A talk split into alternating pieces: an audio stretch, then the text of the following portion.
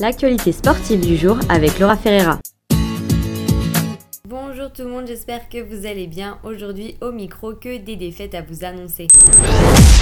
Pour les fans de baseball, tout avait bien commencé pour les Blue Jays, mais après 8 défaites à leur dixième dernière sortie, les Blue Jays sont en difficulté 61 à 54. Ils ont perdu leur troisième match d'affilée contre les Orioles. Les Blue Jays de Toronto restent concentrés et gardent à l'idée que tout peut changer bientôt, en espérant que les Blue Jays se réveillent à ce niveau de la compétition.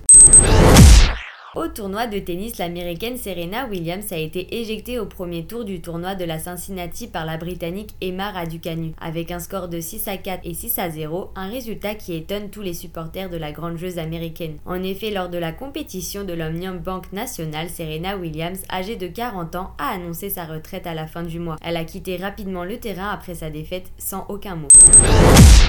La dernière semaine des Jeux d'été du Canada qui se déroule à Niagara nous surprend avec les athlètes de l'équipe de la Terre-Neuve et Labrador qui obtiennent 8 médailles supplémentaires. Malheureusement, ces médailles ne vont pas les propulser à la première place. L'Ontario est toujours en haut du classement avec 105 médailles suivi de la Colombie-Britannique avec 75 médailles et en troisième place, le Québec refait son retour avec 71 médailles.